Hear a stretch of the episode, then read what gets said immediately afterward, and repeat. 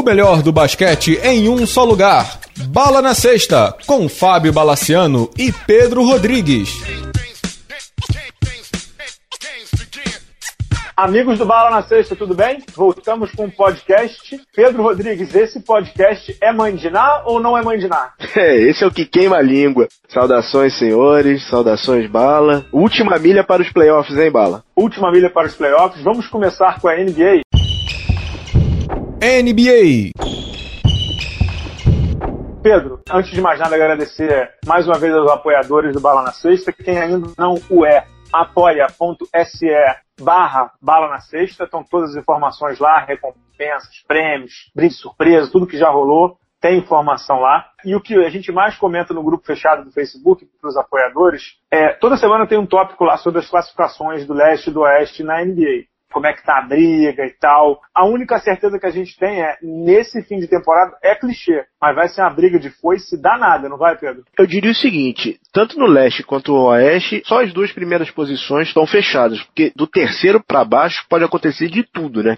Vamos dar uma passada primeiro na Conferência Oeste? Vamos pela Conferência Oeste, quando você está dizendo que da primeira e da segunda posição estão definidas, mas entre elas pode ter mudança, né? Sim, sim, sim. Vamos lá. Se terminasse o playoff hoje, o Houston, que é o primeiro, pegava o oitavo, que é o Clippers. O segundo colocado, que é o Golden State, pegava o sétimo, que é o surpreendente San Antonio. Surpreendente em outro sentido. O outro confronto seria o terceiro, Portland, contra o sexto, que é o. Acho que a gente já pode falar oficialmente, o decepcionante Oklahoma. E o último, que seriam os, os meninos, que é o quarto colocado Pelicans contra o quinto, que é o Minnesota. O Denver tá fazendo um esforço hercúleo para não passar. E o Utah tá tentando lá, das últimas forças, entrar nesse, nessa briga. Bala, o que dizer desses, desses confrontos, cara? É, não dá para cravar ainda os confrontos, né, Pedro? Porque muita água ainda vai rolar. Agora, você tem quantos anos? 43? 43. Você está preparado para ver o San Antonio Spurs fora dos playoffs depois de 20 anos, não? Cara, eu acho que. Não que vai acontecer, mas é possível. Mas é, Bala, eu acho que pela primeira vez nesses últimos 20 anos a gente pode falar que é uma possibilidade forte do San Antonio não passar. A gente sabe que o San Antonio não joga, o San Antonio não joga bem fora de casa. Tem 10 jogos em casa, mas tem uma tabela complicadíssima aí pela frente. Tá jogando agora nesse momento com o Rockets. O Rockets tá passando o trator, né? Joga com o Pelicans tá, que tá... o, Harden acabou de fazer 16 pontos no terceiro período. 16 pontos no terceiro período e saiu irritado porque errou um buzzer beater agora. Mas o Spurs tá levando 22, a diferença chegou a quase 30 no Texas, no duelo texano. O Houston tá amassando os Spurs, não tem outro termo. Os Spurs jogam com o Rockets duas vezes. Hoje, segunda-feira, e depois no dia 1 de abril. Joga com o Wizards duas vezes que está com corda no pescoço, joga com Warriors, joga com Jazz com corda no pescoço, joga com Bucks, que também é outro time desesperado por posição em playoff, e joga com os Wolves. E assim, Bala, parece, parece que o Kawhi Leonard volta, não está confirmado ainda, mas ele retorna parece que ele retorna agora. É um tremendo reforço para o San Antônio, mas a tabela não está ajudando muito não, né, cara? Então, aí eu vou te fazer perguntas e provocações. Pois não. Vamos lá. Partindo do pressuposto, o Old divulgou, a Ramona Shelburne também divulgou, que o Kyle Leonard volta essa semana, né? A dúvida é se ele voltava, sei lá, quarta, quinta, enfim, enfim, ele vai voltar. Mas tá óbvio para todo mundo que o Spurs não ganha essa temporada, não tá? Tá claro, cristalino, né? Cristalino. Primeira pergunta é: vale a pena voltar com ele faltando 15 jogos? Vale, vale. Não tem risco de agravar a lesão? Fala, ele jogou pouco nessa temporada. Jogou, começou a jogar no final de dezembro. Ele teve bons jogos, cara. Não, não foi péssimas apresentações. Se vai gravar, olha, eu não sou médico, na verdade são, são só informações, mas clinicamente ele está recuperado. É, então não deve agravar a lesão. Estranho foi ele ter buscado uma segunda opinião fora do San Antônio. Fora da, da equipe de, do, do staff do Popovich, né? É, sem dúvida. Minha pergunta também é porque tá claro que o Spurs vai ter que passar por algum tipo de reformulação no elenco. Sem o Kawhi, fora de playoffs, você conseguiria uma posição mais alta de draft. O Spurs é um time que drafta bem. Mas como nos últimos anos o Spurs sempre foi a playoff, o Spurs nunca teve pique alto, né? Poderia ser uma possibilidade de recupera o Kawhi para 2018, 2019, já que não tem muito jeito, entendeu, para essa temporada, e pega um, um pique alto, que esse draft, aparentemente, do próximo ano é um draft bom. Então, do próximo ano não, desse ano, no caso, 2018 é difícil. Querer... O Kawhi tá muito engasgado, né? Ele tá muito engasgado de querer jogar. Então, você meio que tirar um cara desse, você pode até afastá-lo da franquia.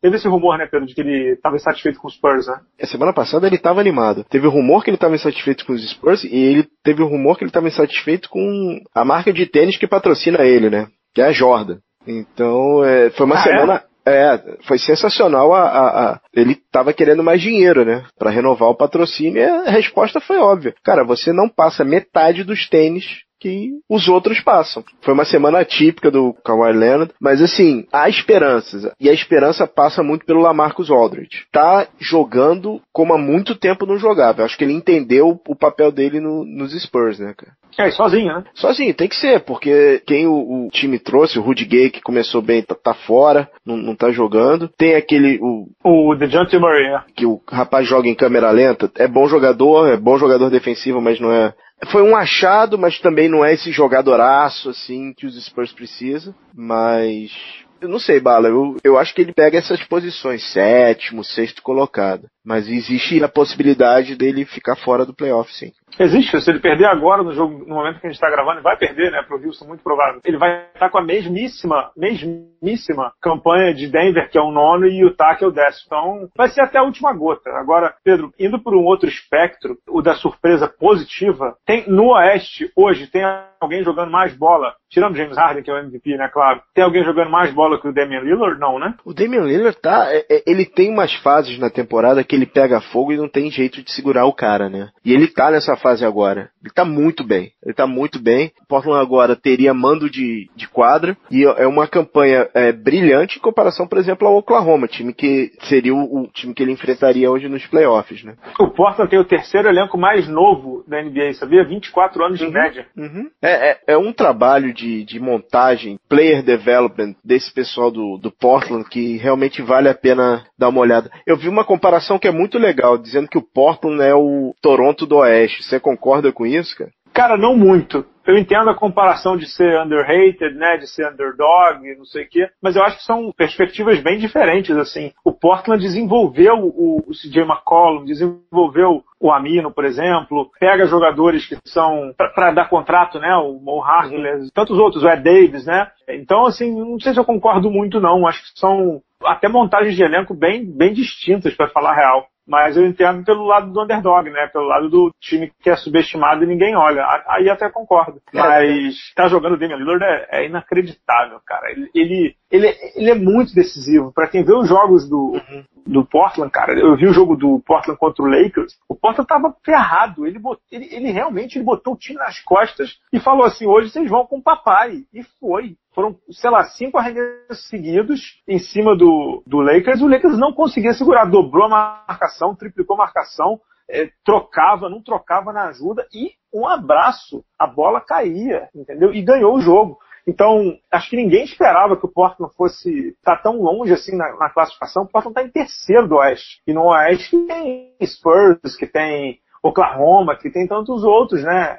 É bem incrível a campanha dos caras. Eu gosto muito do trabalho do Terry Stotts, Pedro. Acho que assim, ele tem um sistema de jogo bem fluido. Eu gosto muito do sistema de jogo dele. O sistema de jogo dele é bem aberto, né? Ele, ele espaça super bem a quadra. É, a chegada do Nursic, o pivô, que era até do Denver, né? Uhum. E que foi trocado. Deixa o jogo bem técnico e bem leve. O Nurkic nem joga tanto tempo, mas quando ele está em quadra, o time, o time, digamos assim, vibra. Vibra no sentido de as coisas acontecem mais rápido com ele, porque ele é muito bom e muito rápido, pelo padrão de pivô, claro. Passa bem a bola e tal, como todo pivô gringo, né, que chega na NBA.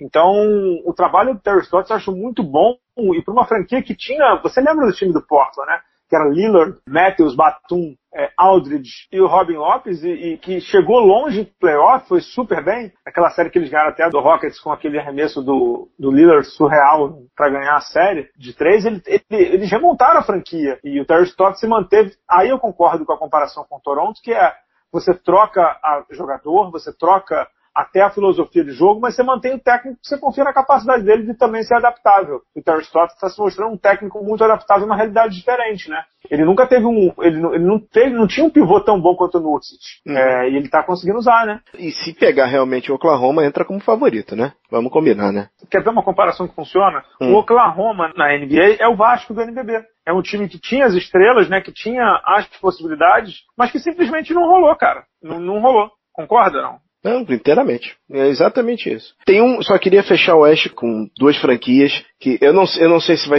vai, vão fechar nessas posições, mas ia ser muito legal ver o Pelicans pegando o Minnesota, o Minnesota terminando a cerca de 13 anos sem playoff, pegando também um time jovem. Não há o que falar mais do Anthony Davis. Anthony Davis, nesse, apesar de ter perdido o jogo agora de domingo pro Jazz, fez um triple-double, só que com um número que é inacreditável. Ele fez com 10 tocos. O cara tá jogando demais e tá jogando machucado. E esse fim de semana o Minnesota deu um passo gigantesco com uma vitória sobre tudo bem que estava bem desfalcado o Warriors, mas o Minnesota ganhou. E com grande atuação do Carl Anthony Towns, né? Grande atuação do Carl Anthony Towns e uma atuação, não digo decepcionante, mas é um cara que eu torço tanto porque ele parece ser tão committed, né, de, com o jogo de, de querer ir além, mas o Andrew Wiggins não vai, né, Pedro? Ele vai ser role player claramente desse time, né? Vai ser role player.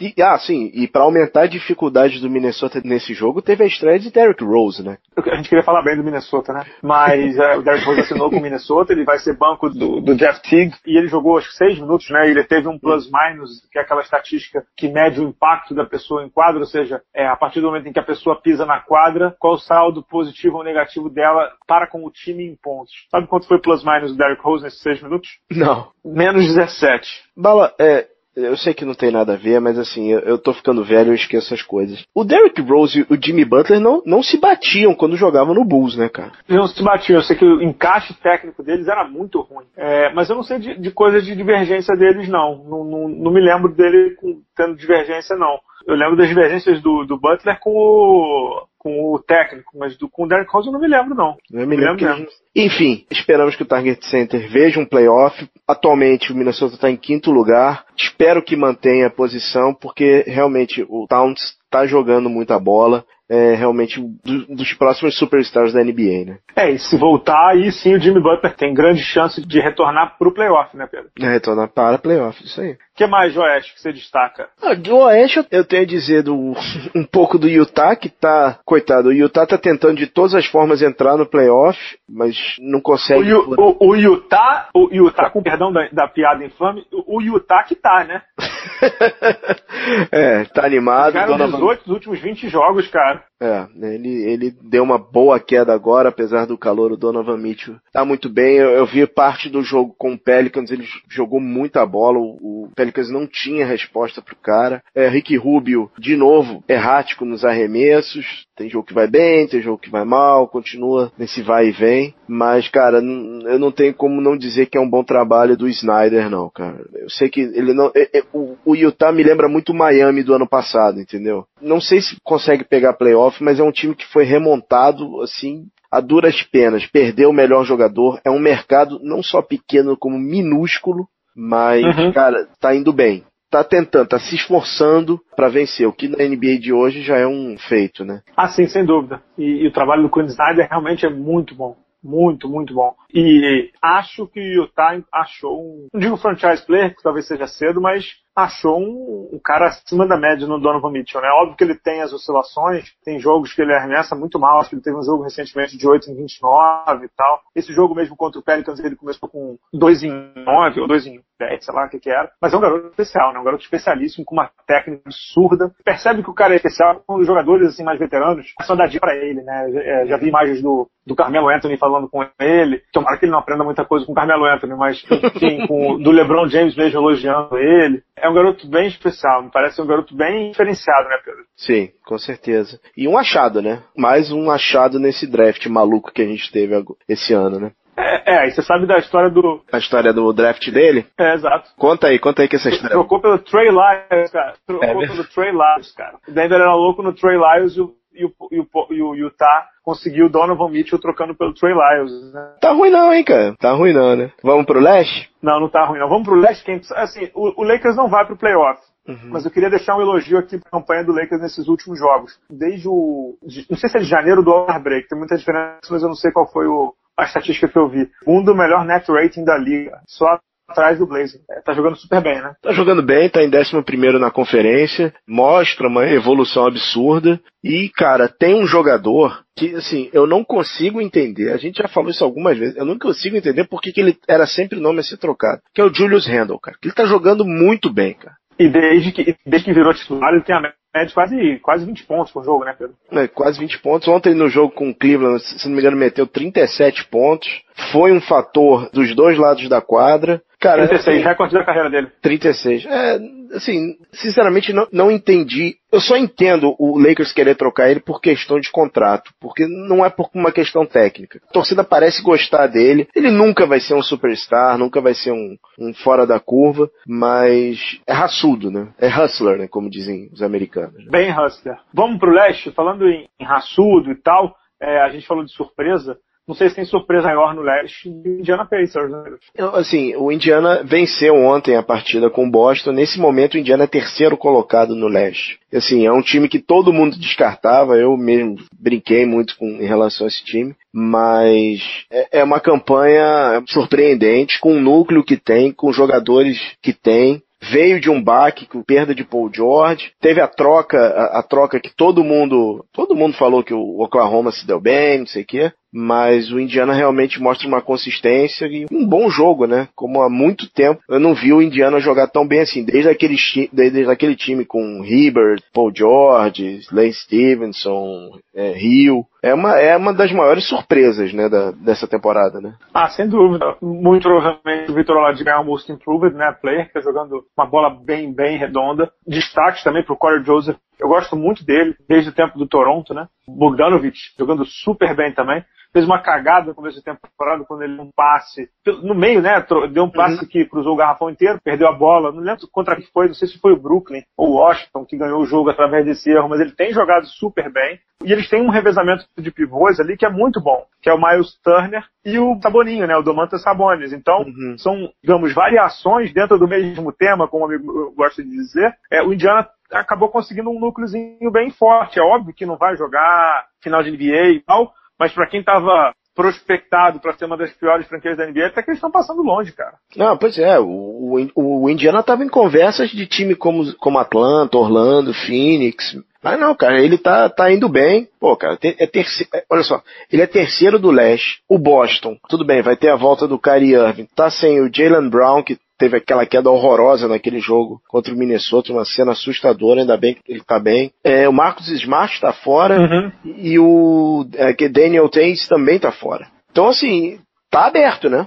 Uhum. Tá tô completamente aberto. É, Indiana pode aproveitar, o Wizards pode aproveitar, até mesmo o Cavs pode aproveitar. O problema é o Cavs aproveitar, né? Mas isso é outro, outro assunto, né? É outro assunto. A gente não vai falar do Toronto Raptors aqui, porque o Toronto vai estar tá já já no espaço do apoiador. A gente vai trazer um, um torcedor do Raptors aqui, o Guilherme De Paola. Mas sobre o leste ainda, Pedro, é, é impressionante como os times ali atrás não são bem instáveis, né? Philadelphia é super instável, o Milwaukee é super instável, o Miami é super instável. É, eu não sei se a palavra é instável ou é, ou, ou é, ou é reflexo de serem times médios, né? É, o, o, Milwaukee me surpreende. O Milwaukee hoje é o oitavo. É, eu achei que o Milwaukee ia ter uma evolução esse ano. Teve a contratação do Bledsoe, teve a, a, o baque com o Jason Kidd, mas e o, o Antetokounmpo jogando também, levando o time na, na, nas costas de novo. Eu achei que eles tivessem uma evolução esse ano, eles não tiveram. Eu até, até meio, é meio preocupante assim o estado da franquia, né? Porque senão fica aquela franquia com um superstar e aí?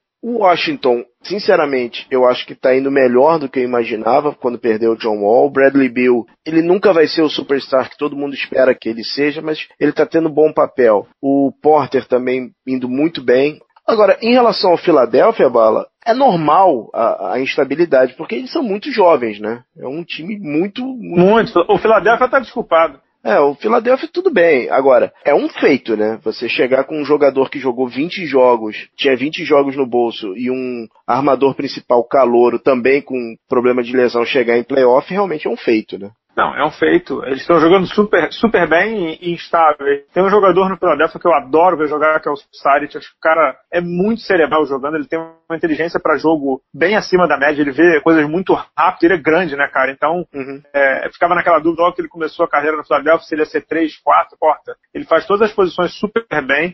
Tem jogos muito malucos, assim. Tem jogos que ele faz, tipo, 25 pontos com arremesso, sabe? É, ele joga super bem. O croata, a gente viu ele aqui na Olimpíada, ele é gigantesco, né? Ele tem 2,10, 2,11, sei lá. Tem uma técnica bem absurda. O J.J. Redick, como sempre, se encaixa super bem. Ele é um cara mega inteligente, né? Uhum. É student of the game, americanos chamam, né? Se encaixou bem. Ele tem uma coisa que o Simmons não tem, que é a bola de três, então ele joga exatamente na espreita do cara. Vai lá, filtra, se você me encontrar aqui, eu vou chutar as tuas bolas que você não sabe chutar. E chuta. Agora, de fato, é um time muito jovem. Mas a gente comentou isso aqui no programa passado. O Philadelphia viu uma porta se abrindo no leste. Não que ele vai ganhar o leste, não. Mas é, é um time que pode, sei lá, pegar uma segunda rodada. Depois sabe lá. Então contratou o Bellinelli, contratou o Ilyasova. o Ilyasova. Então tem peças no banco, né, Pedro, que podem fazer o time ir um pouco mais adiante, peças experientes, né? Concordo inteiramente contigo, Bala. Acho que eh, o Philadelphia, é, o desenho realmente do time é esse. Uma coisa só em relação ao leste, ao contrário do oeste, que você tem eh, ainda uma indefinição de quem vai pegar as últimas posições, eu acho que o, o leste fechou, né? O Detroit não vai conseguir. O Detroit está com 30, 30 vitórias, um time também que trouxe o Blake Griffin, mas não aconteceu. E depois vem. Fraquíssimo, né, Pedro? Depois vem só tank. Vem Charlotte, Knicks, Bulls, Brooklyn. Acho que os oito estão definidos. O que vai ter para mim é troca de posição só, né? Exato. E você falou sobre o Milwaukee e o, e o Cleveland. Os dois estão no mesmo barco, que, que é o seguinte: os dois trocaram de técnico. Teve aquele brilhareco no começo, né?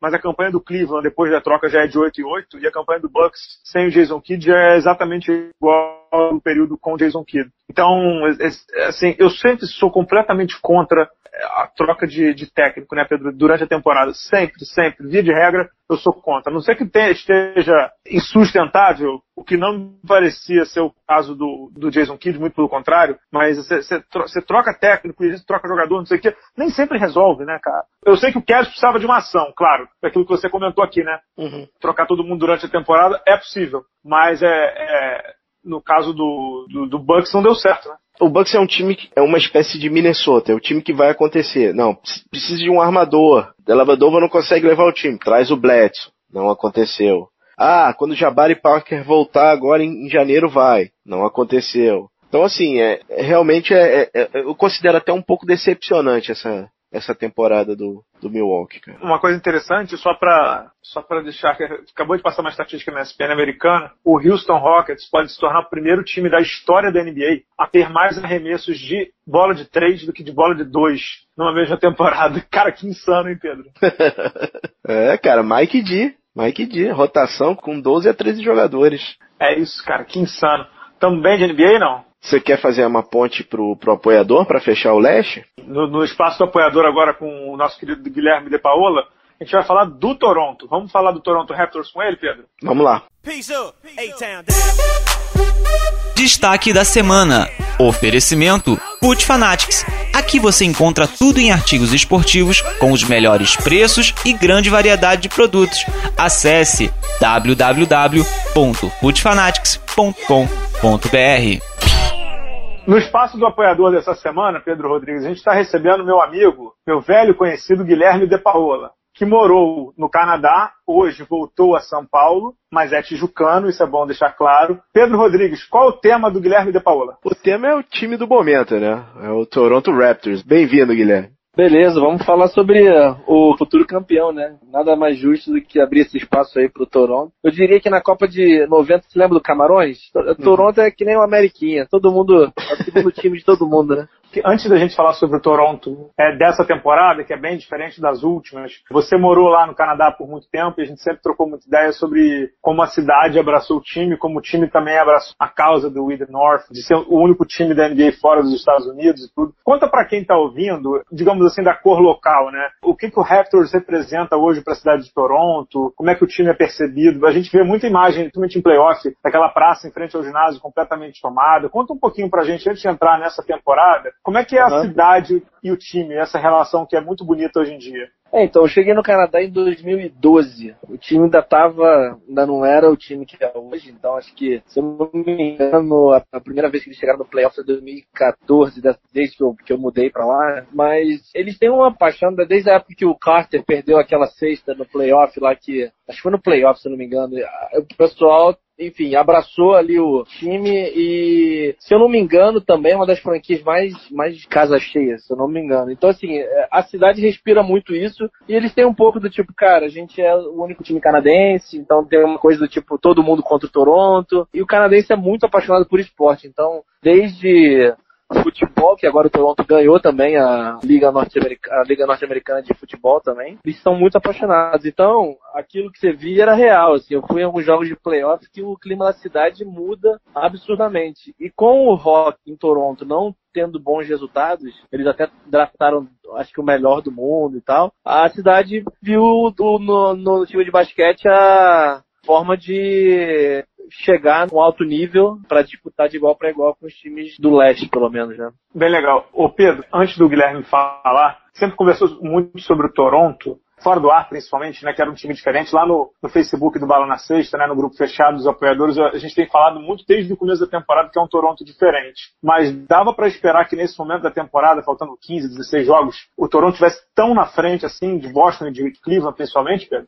É impressionante a mudança do time com a mudança de algumas peças, né, só que efetivamente ocorreu. Eu acho surpreendente. E o Toronto tá dando muita sorte, né, cara? Assim, é, o Celtics que teve uma subida boa, tá tendo sérios problemas de, de, jogadores lesionados e, cara, a subida de produção do DeMar DeRozan Assim, obviamente a gente sabe que o Harden vai levar o MVP. Mas como tá jogando o DeRozan, né? Como ele tá jogando. E como eles conseguiram recuperar o Kyle Lowry, né? O Kyle Lowry que foi free agent no começo da temporada, um free agent com pouquíssimo interesse do mercado. E eles conseguiram motivá-lo para aceitar uma, uma segunda posição em relação ao, ao DeRozan, que efetivamente é o dono da franquia. Uma excelente montagem de elenco, né? Com jogadores que você, assim, não imaginava. Aquele Van Vliet, jogador que não foi nem é draftado, né, cara? E é um bom jogador, é um bom, é, ele compõe muito bem o, a segunda unidade do Raptors, né? Exato. O Gui, e você que acompanha mais o Toronto, qualquer coisa, me pede sendo, League Pass, essas coisas maravilhosas da amizade,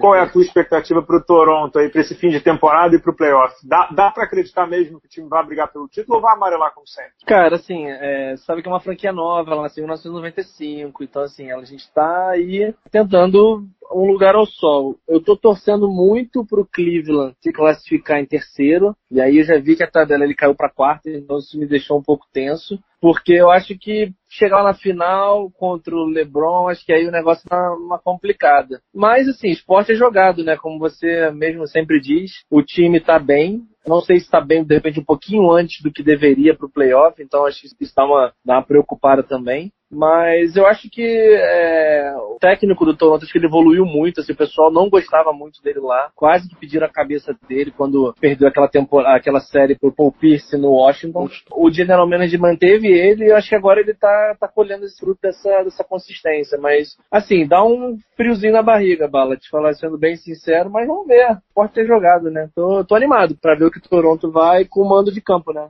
Toronto pega agora uma sequenciazinha complicada, né? Tem quatro jogos agora para fechar março que são tranquilos, é Nets, Mavericks, Magic, depois com Nets, aí depois é só time de playoff. Joga duas vezes com Pacers, o Nuggets que tá com corda no pescoço, joga duas vezes com Cavs, Clippers também com corda no pescoço e joga, é, joga duas vezes com Celtics, né, cara? Uma sequenciazinha braba até o playoff, né? É, jogar contra times do Oeste hoje é brabo. Eu e o Pedro ouvimos o podcast do Old com o, o general manager do Blazers, ele deixou super claro, né, Pedro? Uhum. Ele falou no Oeste tá todo mundo brigando para não pegar o Warriors e, e Rockets na primeira rodada. Então pegar alguém nego ali do Oeste é complicado. Agora, o Gui, o interessante do, do Toronto para mim é como o time conseguiu jogar diferente basicamente com as mesmas peças. Quando eu digo com as mesmas peças, são com as mesmas peças principais, né? Que é o Lowry, Mas deixa, deixa eu fazer uma pergunta para vocês aí. O, o Ibaka. Por que, que você acha, por exemplo, o DeRozan ele chutava muito daquele de meia distância ali, não era nem três pontos e ele não ia pro garrafão. Por que, que você acha que agora ele começou a estar mais de três? Uma orientação do técnico, ele sentiu que o jogo está migrando para isso? Qual é a opinião de vocês que estão é, respirando mais o basquete em relação a essa, essa mudança, essa, esse pequeno ajuste na forma que o DeRozan tipo, joga no Toronto? É, acho que teve duas coisas importantes aí. Primeiro é que, decididamente hoje, para quem vê basquete já há mais tempo, né, eu e o Pedro estamos nessa aí, basquete hoje da NBA não existe mais o arremesso, digamos assim, que eternizou o Michael Jordan, que fez muito da vida do Kobe Bryant também mid-range jumper, né, que é o, o, arremesso ali da cabeça do garrafão, o arremesso de dois longo, não existe mais, né, quase que inexistente. Basquete hoje existem três cestas que, que, que são muito valorizadas, que é a cesta em contra-ataque, porque tem vantagem numérica, que é a cesta lá embaixo, que tem alto aproveitamento, e a cesta de três, que é a que vale mais. Então, é, o Toronto fez o DeRozan entender que ou ele mudava um pouco do jogo dele, ou o jogo dele ia ficar, digamos assim, pouco, pouco, é, não é nem conhecido, não, o, é, o, repertório dele já era conhecido. Existia esse problema. Mas pouco aproveitável.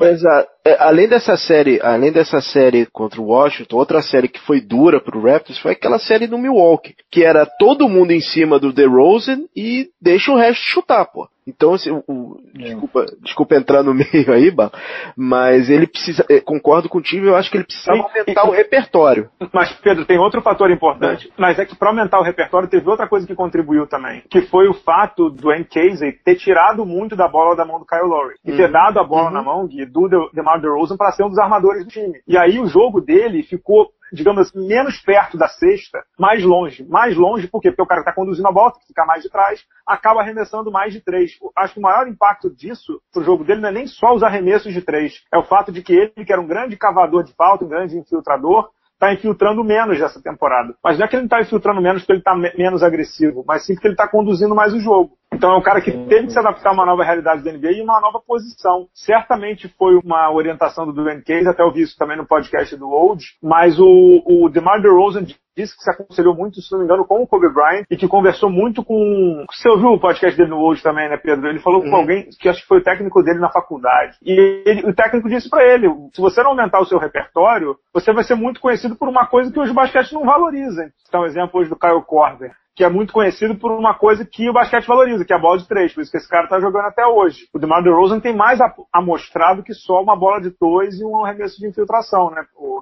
E tem outro fator que eu acredito que seja importante, que também tem a ver com, com o Dwayne Case, é que hoje o, o, Toronto, você tem jogadores que têm um rebote melhor que o do Valanciunas, né? Você tem o, tanto o Ibaka quanto aquele menino, o calouro britânico, esqueci o nome dele, que são, são forças debaixo da, da, da sexta, né? Então garantem mais o rebote do que o Valanciunas. O Valanciunas foi outro que teve que aceitar uma posição de não tão destaque, né? Que todo ano era o ano do Valanciunas e nunca foi o ano do Valanciunas, né? Acho que até a mãe dele já desistiu dessa.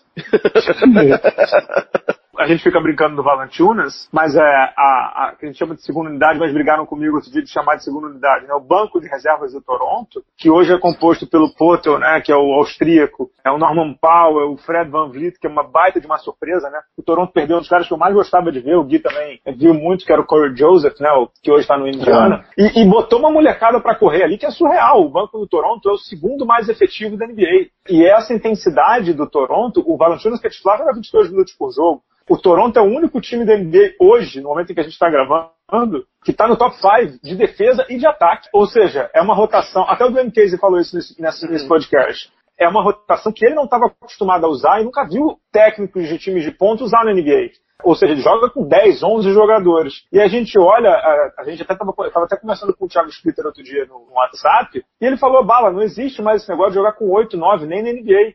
Então, outro time que joga com 10, 11, quem é? O Houston, que joga numa altíssima voltagem, tá até vendo o Barba fazer um 3 e falta agora, joga numa altíssima voltagem porque tem 12, 10 malucos que conseguem jogar. O Toronto nem joga em altíssima voltagem assim, mas ele joga numa intensidade muito alta, que faz com que o time consiga atacar bem e defender melhor ainda. A defesa do Toronto melhorou muito nessa temporada. Ô, Bala, uma, só um detalhe, você falou do, do Joseph. Ele foi um cara que o, o, pessoal no Canadá sentiu muito que ele saiu, porque ele é canadense. Ele era o único uhum. canadense que jogava no Toronto. Quando ele saiu, ele fez até uma carta naquele Tribune, sabe? Aquele site que tem os caras escrevem uma carta aberta. Uhum. Tem uma carta dele falando, tipo, tem? que ele saiu e tal. A outra coisa que eu queria perguntar pra você é o seguinte: você acha que tem espaço pro DeRozan no Lakers? Porque ele é de Los Angeles, né? Olha, meu primo te diria que sim, mas eu acho que depois de ele ter renovado com a franquia Raptors, acho que ele vai ser um, um Vai virar o. Torontino for, for, for life. Acho que ele não sai de lá, acho que ele tá aposentar a super bem lá. camisa, né? Ah, sim, sim. Ele, ele, ele- Vou te fazer uma pergunta barra provocação. Ele já é o maior nome da franquia Raptors ou ainda é o Vince Carter? Cara, acho que ele precisa fazer mais um pouquinho aí nesses playoffs, né? Porque o Carter, acho que ele.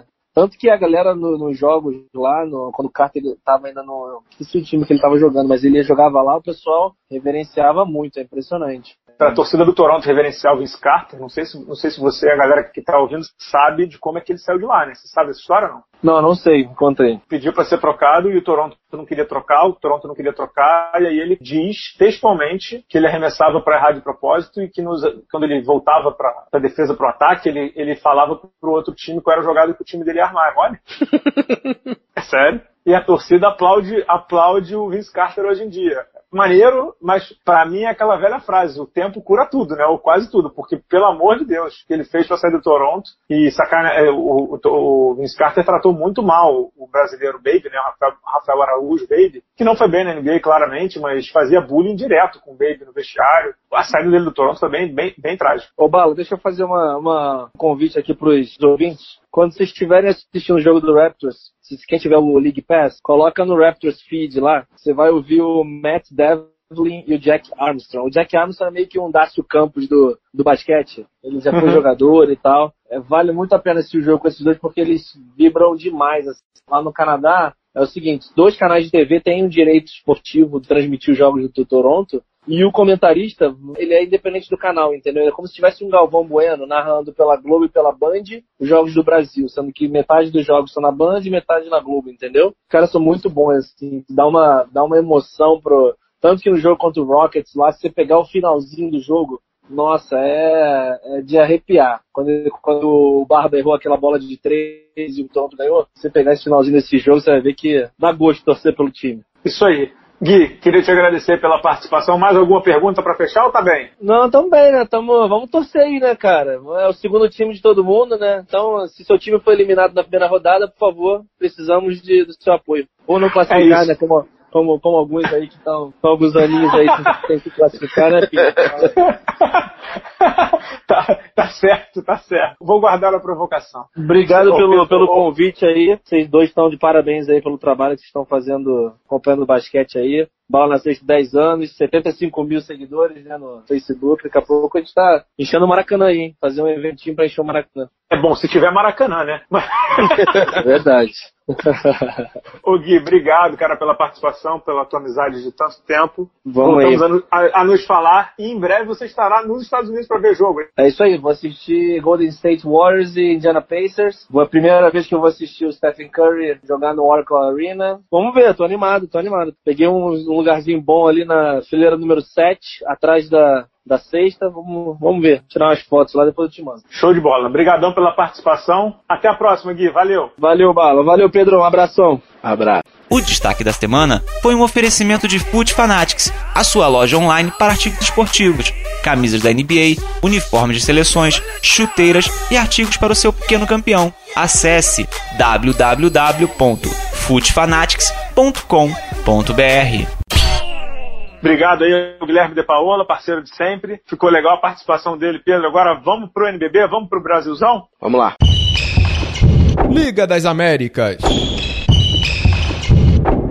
Pedro, antes de entrar no NBB em si, é, jogo das estrelas e tudo, vamos falar de Liga das Américas. Liga das Américas que teve seu segundo quadrangular semifinal. Bauru ficou pelo caminho. Bauru perdeu o primeiro jogo pro Regatas Correntes, ganhou o segundo jogo do Guaro de Lara e teve o terceiro contra o Estudiante Concórdia, também da Argentina. Tava ganhando, tava jogando bem, só que no terceiro período fez caquinha, fez muita besteira Bauru, deu muito mole no jogo, estava com o jogo bem controlado e, e acabou perdendo o jogo, perdendo a classificação. A gente tem agora um playoff semifinal, né, de Final Four, né, semifinal e final de Liga das Américas. Vou te dizer aqui quem que vai jogar contra quem para não falar besteira. No dia 24 e 25, né, 24 semifinal e 25 a final, é, Regatas Correntes contra Mogi são Lourenço contra Estudiantes Concórdia. São três argentinos na semifinal e Mogi representando o Brasil. Quase impossível, a, FIBA América vai divulgar em breve, mas quase impossível de ser no país, né? no nosso país, as finais deve ser na Argentina. Que mole deu Bauru, hein, Pedro? Aconteceu alguma coisa naquele terceiro período, na volta do Bauru, porque foi muito estranho. O Bauru tomou trinta e tantos pontos. Jogadas assim que. Sim, teve uma jogada para mim que foi um, um, a jogada do jogo. A bola tava com o Hetzheimer, tinha um armador, aquele armador baixinho, marcando ele. Ele resolve passar, jogar fundo bola para um arremesso de três. Assim, aconteceu alguma coisa ali. Pode ter sido calor no ginásio, que parece que tava um calor insuportável lá, mas o tal do Tucker lá, Walker, é, acabou com o jogo, né, cara? O cara acabou com o jogo e assim, o Estudiantes a gente conhece de outros carnavais, né? Ele teve aqui na, na, na Sul-Americana. É impressionante. Os caras continuam com rotação curtíssimas. Eles têm seis ou sete jogadores que eles põem para jogar no máximo. Eles são muito bem condicionados fisicamente e são muito bem treinados. E é um time chato de jogar mas que o Bauru deu mole, deu muito mole. Muito mole. Então vamos agora torcer para Mogi. E Pedro, vamos entrar aqui no NBB não? Vamos lá, vamos lá. NBB. NBB que vai ter o Jogo das Estrelas nesse dia 18 de março no Ibirapuera. Pedro Rodrigues vai estar lá, eu vou estar bala out nesse Jogo das Estrelas, eu tô fora. Pedro promete muito a festa no Ibirapuera, né? Show do Thiaguinho no intervalo, McDonald's de graça lá quando fizer 100 pontos. Tem uma novidade que eu estou colocando no blog com exclusividade em primeira mão nessa terça-feira. Não sei se você viu as camisas do jogo das estrelas do NBB, vão ser Jordan Brand, cara. Eu vi, eu vi. E vão e parece que vão vender, vão vender? Vão vender. Essa é a novidade no blog. Hum. Vai estar à venda na, com exclusividade também no, no, site da Nike, né? A seção de basquete da Nike. É, vai estar à venda. Impressionante, cara. Bem legal, né? Olha, vai ter a venda da camisa. Se não me engano, vai ter a venda da bola da pênalti. Vai ter torneio de esportes, que eu atualmente considero fundamental para atrair um público mais jovem. Cara, é o maior evento de marketing barra esportivo do Brasil. Ponto. E assim, a, a liga tem um, um bom problema, isso a gente comenta sempre que vai ser difícil superar esse jogo das estrelas de 2017, mas está caminhando para superar, porque as atrações, o, o nível de interesse está aumentando absurdamente, cara. E é, é um evento imperdível para quem está em São Paulo e gosta de basquete. Exato. Você vai estar tá lá, você vai trazer todas as novidades aí para o público do Bala na Sexta. Tenho certeza que a liga é, é a maior expoente daquilo que a gente consegue conjugar entre basquete esporte né, e entretenimento. E mais do que isso, como até o presidente João Fernando Rossi disse no, no programa que ele teve do Estadão, né, do Márcio, é bem legal, inclusive, uma entrevista que o Rossi deu lá, bem legal, eu vi toda a entrevista. E, aliás, o baita programa esse do Sextas de Basquete, ou na Sexta com o Márcio, eu, sinceramente não sei o nome, é toda sexta-feira no Estadão, já foi o Gustavinho, já foi o Guerrinha, já foi Janete, se não me engano, bem legal o programa. O Rossi disse lá que a Liga não só conjuga esporte e entretenimento no Jogo das Estrelas, mas esporte, entretenimento e comercial, né, Pedro? Uhum. É um espaço ali para negócios. Eu escrevi isso na newsletter que os apoiadores do Bala na Sexta recebem. Vale ressaltar. No jogo das estrelas passado, foi lá que o Paulo Scarfe, que pode ter todos os, digamos assim, os vieses políticos que quiser, e estou nem aqui para julgar não, mas foi lá que ele se encantou com o basquete, foi lá que ele decidiu apoiar a França. Lá, foi lá. Então, assim, o jogo das estrelas, o evento, ele reverte muita coisa para a modalidade que não só no dia, né? É, Bala, é, assim, é, é difícil você explicar para quem nunca foi. É um evento de primeiro mundo. É, é, é, impressionante. É super bem organizado, é super bem pensado. Você vê que as coisas são pensadas. Vale a pena. É o evento esportivo para ir aqui no Brasil. Não, não há a menor dúvida. Eu disse outro dia no Twitter, acharam que eu estava exagerando. Para mim, é o maior evento esportivo do Brasil atualmente, né? Não sei se tem algum outro evento que é melhor do que o Jogo das Estrelas do NBB, não. Se tiver alguém depois, manda aí no Twitter, manda no Facebook, manda no e-mail bala, arroba balanacesta.com.br se quiser trocar uma ideia maior. Mas eu não consigo ver ninguém com um evento tão grandioso e tão maneiro quanto esse, não, Pedro. Não, com o tamanho desse evento, com o nível de interesse, com os parceiros que tem, que isso é muito importante também. E outra coisa, né? Esse ano a gente tem atrações, não que a gente não, não tivesse em quadra, mas você Infelizmente o Leandrinho se machucou, mas você tem Anderson Varejão, você tem o Iago, que é um chamariz do paulistano, você tem o Marcelinho Machado, acabou, através da votação, acabou entrando no, no, no jogo, ele vai jogar, vai ser a última participação dele. Então, até em quadros uhum. tem coisas legais para você ver, né, cara? Eu acho que esse ano vai ser arrasador, cara. Só lembrando que não vai o Leandrinho, vai o GG, armador do Minas, que foi o primeiro mais votado entre os que não entraram. Então o Leandrinho não vai por uma lesão, foi fratura na tíbia, né, se não me engano? Sim. Que Franca divulgou no último sábado, o Leandrinho está fora do jogo das estrelas, vai o nosso bravo GG, ex-Flamengo, ex-Bauru, atual pentacampeão do NBB, o, o GG vai, e eu, eu, concordo contigo, tem atrações na quadra, né? Tem o, o Marcelinho se, se, aposentando com o jogo das estrelas, o Marcelinho vai estar, inclusive, no... No Três Pontos. Torneio de Três Pontos, não sei se você sabe. O Iago vai estar no desafio de habilidades, é bem legal, ele é uma atração por si só. Então, é um, é um, é, as atrações não estão só fora da quadra. Com o e-games e com o, o do McDonald's para quem meter bola de três, isso é tudo muito legal. Mas tem atração na quadra também, isso é muito bacana, né? É, demais. E só mais uma coisa, o Alex do Bauru tá entrando no torneio de habilidade que o Leandrinho ia participar. Aí vai, o Alex vai, é outra formação. Bala, assim, é o evento para coroar os 10 anos do NBB e para fazer o esquenta do playoff, né? E, Exato. Realmente é a, a, liga cada vez mais batendo a bandeirinha no chão e avisando que está aqui para ficar, né? Não, tá aqui para ficar e tá fazendo um trabalho de alto nível, né? Que é o mais importante, né? Uhum. Todo mundo tá vendo o alto nível que a liga conseguiu alcançar. É óbvio que tem falhas, é óbvio que tem, não digo nem deficiências, né? Mas é óbvio que tem pontos de melhoria. Mas é óbvio também que faz um campeonato muito acima da média. Às vezes brinco com o Sérgio da Liga, Sérgio Domenetti, que se a, se a parte de gestão da Liga tivesse 30% do que eles fazem lá no futebol brasileiro, o Brasil já era um dos melhores campeonatos do mundo, né? então, assim, eles conseguiram transformar o basquete, pouca gente lembra. Dez anos atrás, uhum. o campeonato acabava, era, era briga de tudo que era lado, não sei o quê. Eu, eu costumo brincar, o blog tem 10 anos, eu acompanhei todos os NBAs, a evolução é muito nítida, entendeu? Os primeiros eram difíceis mesmo, de, poxa, de você conseguir ver coisas tão boas, mas olha no, naquilo que o campeonato se transformou, né? Eu já até conversei com um amigo, que era assim, dá para imaginar hoje um basquete brasileiro sem o NBB? Não, não dá. Né? Ou seja, imagina se estivesse na mão daquela CBB de Grego e Carlos Nunes até hoje. Teria acabado, o Nacional teria acabado. E a outra coisa é, dá para imaginar, se o NBB pega o Campeonato Nacional antes, ou seja, imagina ainda com o Vasco daquele jeito que era, com o Maracanãzinho, tantos outros clubes, né, de até o Corinthians e tudo. Ou seja, quando você destrói uma coisa como a CBB conseguiu destruir, olha quanto tempo demora para reconstruir, né? É isso que eu acho mais impressionante, porque é um trabalho de formiguinha impressionante, né? Esse fim de semana a gente teve Flamengo e Mogi, que era, foi o jogo da TV, foi o jogo da Band, jogaço por sinal. Tinham quatro mil e tantas pessoas no ginásio. Os ginásios estão cheios é, é, um trabalho impressionante, é um trabalho de formiguinha, foi muito, assim, foi tudo passo a passo, vai conquistando uma coisinha. Cara, hoje as transmissões na web da Liga Nacional são o padrão para transmissão na web no Brasil, são as melhores transmissões via, via web. Realmente, você vê que é um trabalho pensado, é de pouco em pouco realmente é um trabalho para bater palma. Dá até esperança. Não, dá esperança, dá esperança pra caramba. Torcer para ser uma, uma festa maravilhosa e tenho certeza que vai ser. Vamos ver.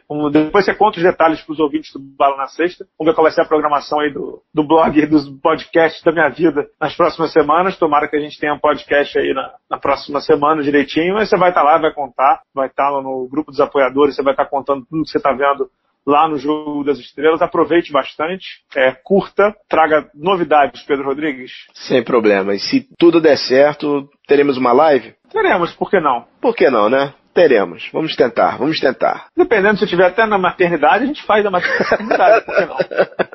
Demorou. Vamos para rapidinhas? É isso. Rapidinhas para fechar? Manda bala. Parabéns. Tem que dar os parabéns mesmo para o Kobe Bryant, né, cara? Vencedor do Oscar pelo documentário Quem não viu e não se emociona é um robô sem alma, chamado Dear Basketball. O Kobe ganhou o Oscar, ganhou das mãos de Luke Skywalker, Mark Hamill. Esse cara é, é, ganha tudo, né, Bala? O cara pode tudo, né? Pode tudo. Só teve uma galera que não gostou do, do Oscar do Kobe, né? Ah, é, tá bom, né? A gente vai entrar nisso? Não, mas é importante mencionar que a galera do movimento do Me Too, né, que é contra uhum. o assédio, ficou revoltada porque o Kobe tem aquela acusação muito grave, muito... aquela ali é pouco explorado, uhum. ou pouco desvendado, né? Então, essa galera ficou protestando, fez até uma petição online, mas não vai dar nada. O Kobe ganhou o Oscar, é um baita ídolo. A carta é realmente surreal. O filme é muito maneiro. Então, ele merece o Oscar. Kobe tem mais títulos do que todo mundo junto, na porra toda, né, Pedro? Exato. E, assim, a trilha sonora de John Williams no documentário é. Tá online o documentário para quem quiser ver. Quem ainda não viu, E traduzido, traduzido. E traduzido. É emocionante e vale a pena. Vale a pena ver mesmo. Até pra, até pra quem é Laker hater, como algumas pessoas que eu conheço, se emocionam, cara. Isso aí, que mais? Bala, infelizmente, no NBB nós temos rebaixamento e, pra, e o rebaixamento está decidido esse ano. Primeiro, o, o Campo Mourão caiu e a Liga Sorocabana do nosso bravo Rinaldo Rodrigues caiu esse ano, né? O Rinaldo, que para mim, a maioria das pessoas que eu converso, até, até mesmo você, melhor scout de estrangeiros no basquete nacional. Esse ano o projeto não foi muito longe. A Sorocabana, coitada, perdeu jogos muito próximos por poucos pontos e tal. Mas esse ano, infelizmente, não deu, né, cara? Não deu, não deu. É, Sorocaba é um polo muito legal de basquete, né? Tá no NBB, no NBB há muito tempo e veio evoluindo com, com o tempo, né? Dentro do NBB é, apesar de todos os pesares do Rinaldo, né, que é um cara super intempestivo, tem estado mais calmo, mas é um cara super intempestivo. Esse ano, eles, como você disse, eles perderam muitos jogos, ou deixaram de ganhar muitos jogos próximos, né? Estavam próximos do placar, mas não conseguiram transformar as boas atuações em vitória. Até no jogo contra o Flamengo, Exato. Né, um dos melhores times do Brasil. Eles jogaram super bem. Nos dois é, jogos. Tiveram chance de ganhar. E, exato. E não, e não conseguiram converter em vitória. Acabou que o time ficou pelo caminho, foi rebaixado. Tem que ver como. A gente sempre tem que ver o que vai acontecer no NBB, né? Se os times que estão na divisão de elite vão continuar, se os times que vão subir conseguem subir. Por parte financeira, é muito provável que os times da, que os times da Liga Ouro consigam, né, ter as garantias financeiras, porque temos gigantes na, na Liga Ouro, né, Corinthians e São José, notadamente, para mim, os dois favoritos da Liga Ouro. Então, eu acho que dessa vez os dois do rebaixamento não, não escapam, não. Uma pena para Sorocaba, que é um polo que tem uma tradição de basquete muito grande e que estava até fazendo um investimento bacana na parte de comunicação e marketing também. É uma pena, mas acontece, né, Pedro? Acontece, eu espero só que eles voltem. Eles voltem porque o Rinaldo é, é, é faz parte do. O, o Rinaldo faz parte do espetáculo, digamos assim. Acho que faz falta. Ele vai fazer falta no, no NBB do ano que vem. Vamos lá, o que mais? Bala, de, eu acho que eu só, eu só tinha isso de notinha hoje. É, não, eu tenho uma, eu tenho uma notinha para fazer para você, meu nobre. Opa! Posso não? Claro. A, a notinha é a seguinte: tem uma franquia do Arizona que está fazendo quantos anos? 40 anos. Vai, vamos lá, Val. Fazer cinquentinha, vamos lá. Cinquentinha. E o que, que aconteceu? Que, quem foi que deu uma declaração outro dia lá? O Ryan McDonald, lá, o teu general manager? É, Ryan McDonald. Pois não, continue, Bala. Continue. Eu sei onde é que você vai chegar, vai. Você viu, você viu a declaração dele, não? Qual delas? Vamos lá. Diz que o time está preparado para mais alguns anos de rebuild não sei se você viu o restante da entrevista, mas ele, ele acha que o time precisa de um, de um veterano que possa mostrar o caminho, porque vai ser um processo longo, que vai ser, eles vão demorar e não sei o que. Aí pergunta quem você está pensando? Aí ele. Então, eu, ele, eu estou pensando. Ah, mas conta. Aí ele responde na lata. Aaron Gordon. Exato, mas eu poderia indicá-lo, Pedro Rodrigues. Se você hum. quiser, passa até o WhatsApp dele, tem trocado algumas ideias com o rapaz. Hum. Tem um jogador que tem uma experiência legal, que tem. que, que, pode transmitir o conhecimento necessário para a sua franquia, que é o Luau Deng. Se quiser, eu passo os contatos. cara, por favor, não passe pro McDonald's, ele vai assinar, cara. Olha, desse, desse teu general manager do Phoenix, é capaz dele assinar o Luol Deng trocando pelo aquele Devin Booker, que é mais ou menos, né? Não, e, e dando pique e o Josh Jackson também, né? é, não, não duvido, cara, não duvido.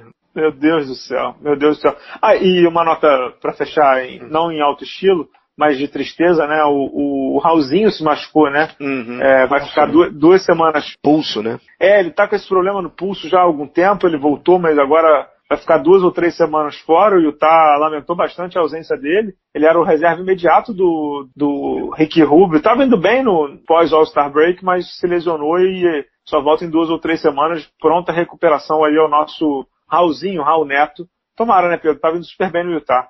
Tava indo bem. Bala, desculpa.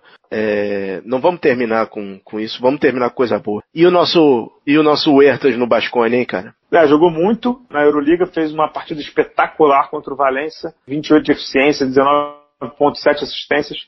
O Huertas é um cara que merece, ele precisa de uma sequência boa, né? Porque tecnicamente ele é brilhante, cara. Ele é um jogador, um dos jogadores mais cerebrais que eu já vi no basquete brasileiro. Ele tem uma inteligência descomunal.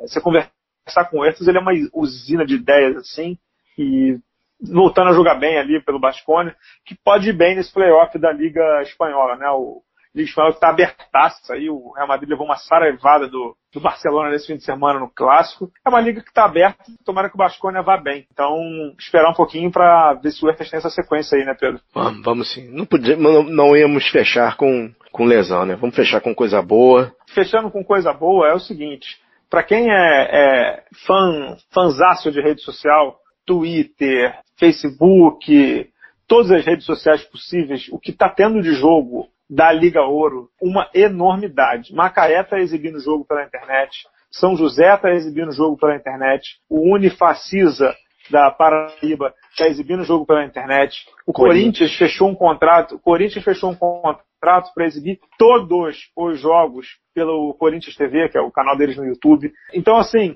eu até coloquei isso outro dia, né, no Twitter, não sei mais, que é, se tinha alguma dúvida que está tudo convergindo para a internet, acho que ninguém tem mais, porque está super claro o caminho. E a Liga Ouro está passando jogo todo dia. No fim de semana passado, eu vi jogo do São José contra Londrina em casa, eu vi o jogo do Corinthians contra Blumenau, se não me engano, que jogou até o, o irmão do Lucas Dias, Diego uhum. Dias, joga em Blumenau. Então, vi esse jogo, vi Macaé também que ganhou em casa. O que está tendo de jogo, hein, Pedro? Bem legal, hein?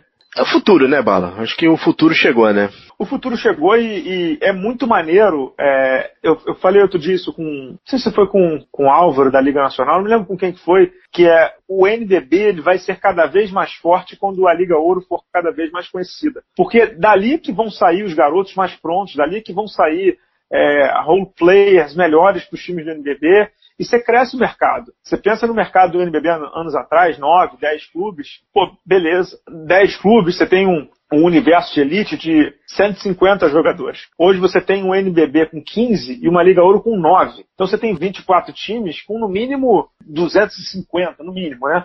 Postes de trabalho profissionais e com tempo mais longo. Então, uma Liga Ouro com nove times, imagina ano que vem com 12, 13. Você faz uma Liga Ouro de uma temporada quase que inteira, né? Então, a Liga Ouro é o combustível, junto com a LDB do, do NDB. Você concorda, né?